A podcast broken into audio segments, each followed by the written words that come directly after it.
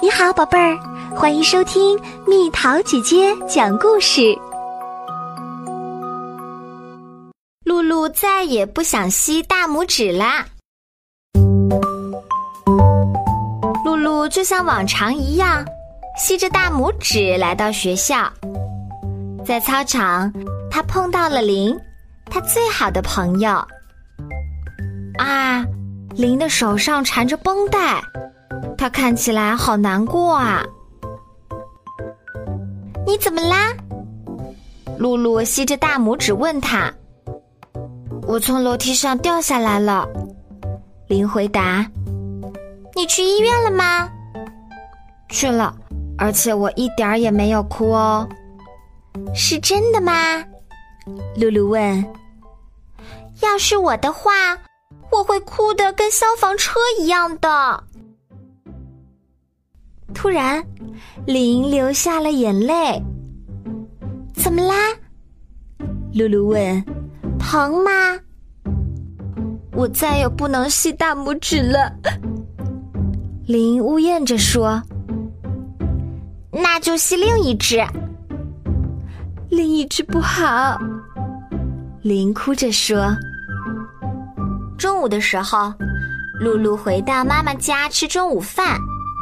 露露的新爸爸弗朗索瓦，还有露露的弟弟马罗也在。他跟他们讲起了林的遭遇。哦，真可怜。弗朗索瓦说：“我猜，要是你不能吸大拇指的话，你一定也会很难过。”妈妈说。喝完酸奶，露露回到了房间。她坐在地上。看着大拇指，想着铃。她弯弯大拇指，她伸直大拇指，她不停的舞动大拇指。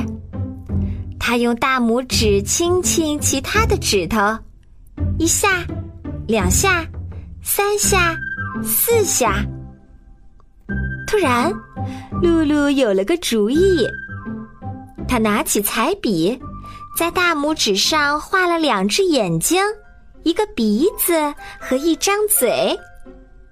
你好，拇指先生，他说：“我要跟你说件事儿，你不能再钻进我嘴里啦，永远不能。”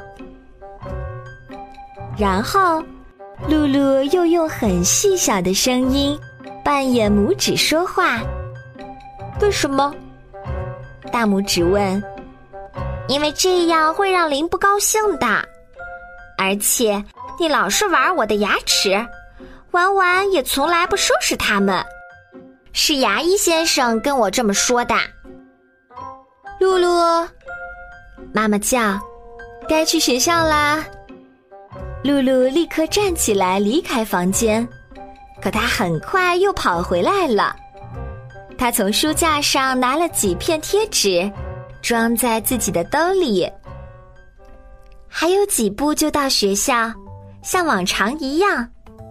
大拇指好想再次钻进他的嘴里，可露露严厉的看着他，坚定的对他说：“不行，小家伙。”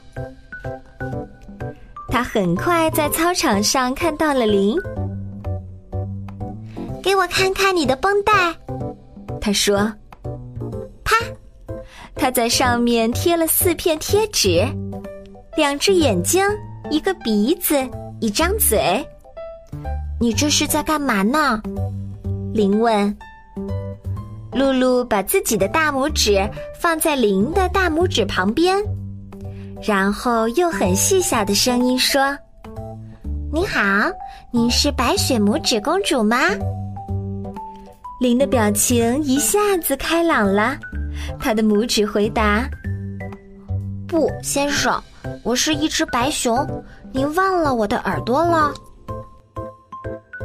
露露笑着把两片圆形贴纸贴在绷带的最上面。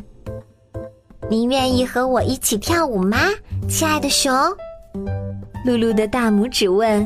“好的。”林的大拇指点点头说：“放学的时候，爸爸来接露露。